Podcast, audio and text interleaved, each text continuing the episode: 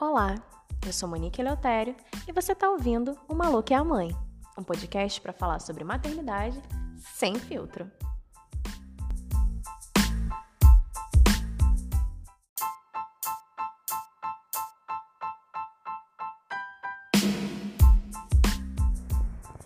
Hoje eu vim falar de um assunto muito batido mas tão batido, tão batido, que eu fico apavorada com a quantidade de confusão que ainda existe em torno dele.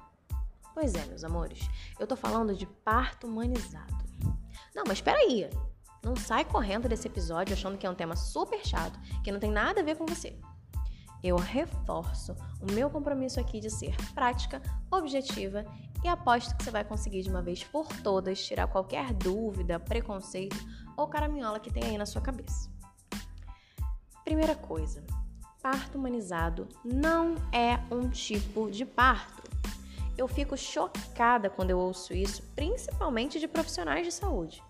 As pessoas falam mais ou menos assim: ah, mas tem parto na banheira, parto de cócoras, parto humanizado. Não, não e não. Humanização não tem absolutamente nada a ver com estilo. Humanização é política pública de saúde.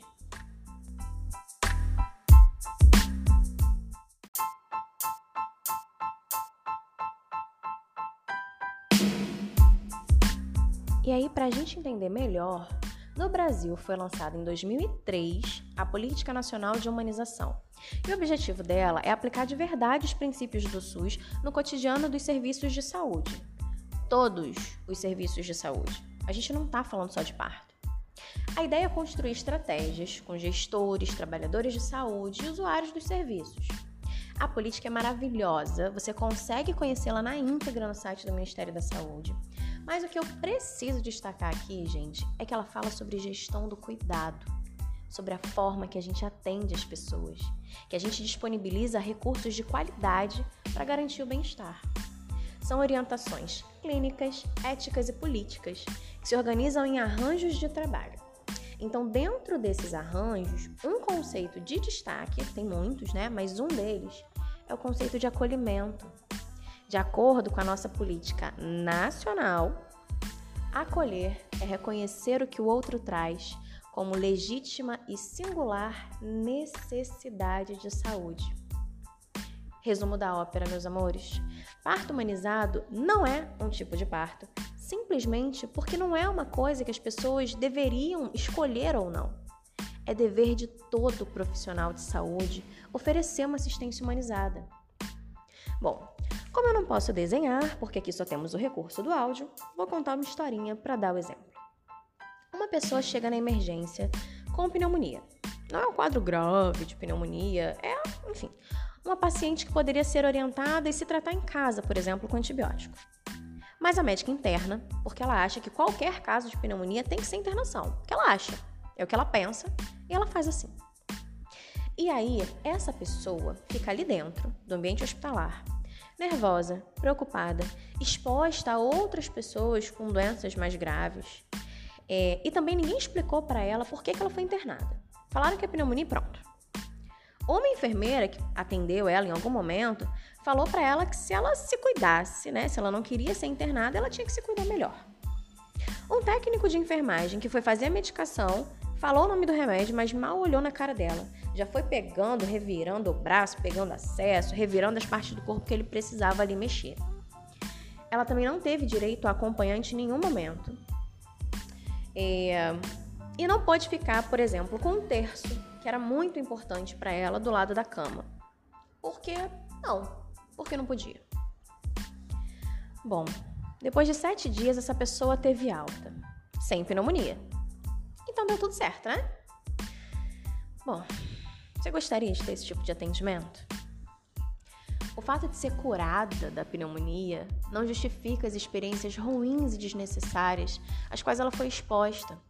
Essa pessoa não teve um atendimento humanizado, né, que priorizou as suas demandas, seu conforto, seu bem-estar físico e mental e até mesmo a sua própria saúde.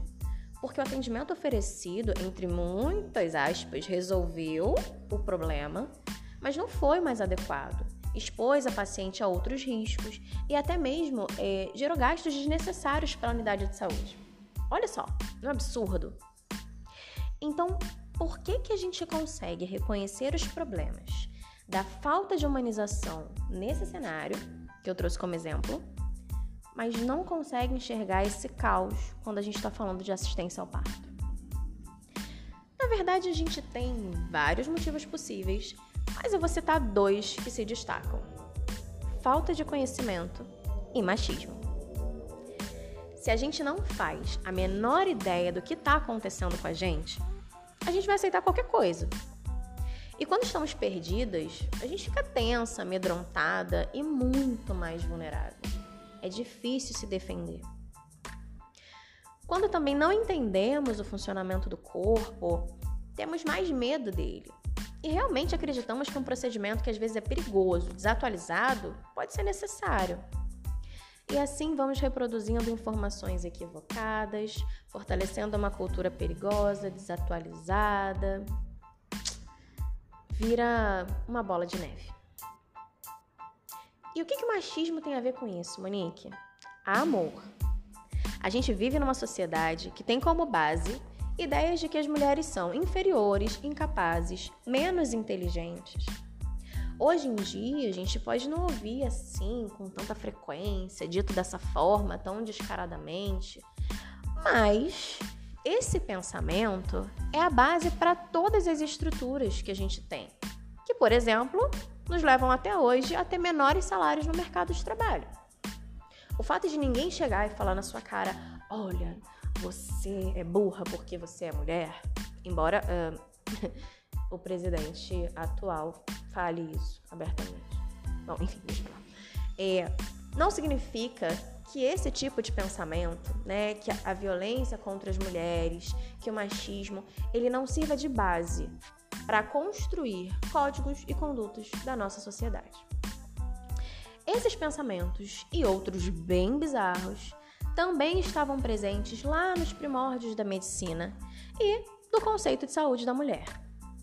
Eles foram se ajustando, foram se remodelando, mas até hoje, infelizmente, é, ainda olham para os nossos corpos como terra de ninguém. Como algo que pode ser mexido, invadido, revirado, sem dar satisfação a nada e nem ninguém. Que pode ser feito qualquer coisa com a garantia de impunidade. E uma impunidade não só de reconhecer, né? Não só quando se reconhece um crime, mas impunidade no sentido de que qualquer coisa pode ser feita num corpo feminino, né? No corpo de uma pessoa que tenha útero, no corpo de uma mulher. A gente normaliza violências, abusos cometidos contra as mulheres. E isso passa por todas as esferas da nossa vida social, inclusive da assistência à saúde também. Ai, que rolê, né? Mas viu como a gente não pode jamais encarar parto humanizado como um tipo de parto? E que se alguém disser isso, a gente precisa delicadamente gritar que não na cara dessa pessoa abençoada?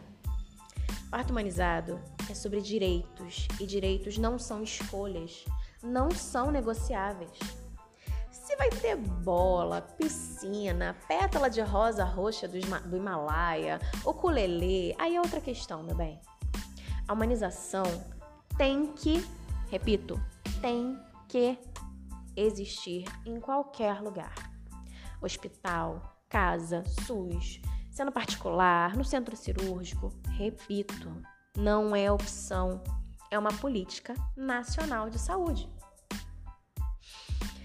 Pois bem, criança, se você chegou aqui e vai parir ou pensa em parir um dia, eu espero de todo o meu coração que entenda que sim parto humanizado é para tu, bebê.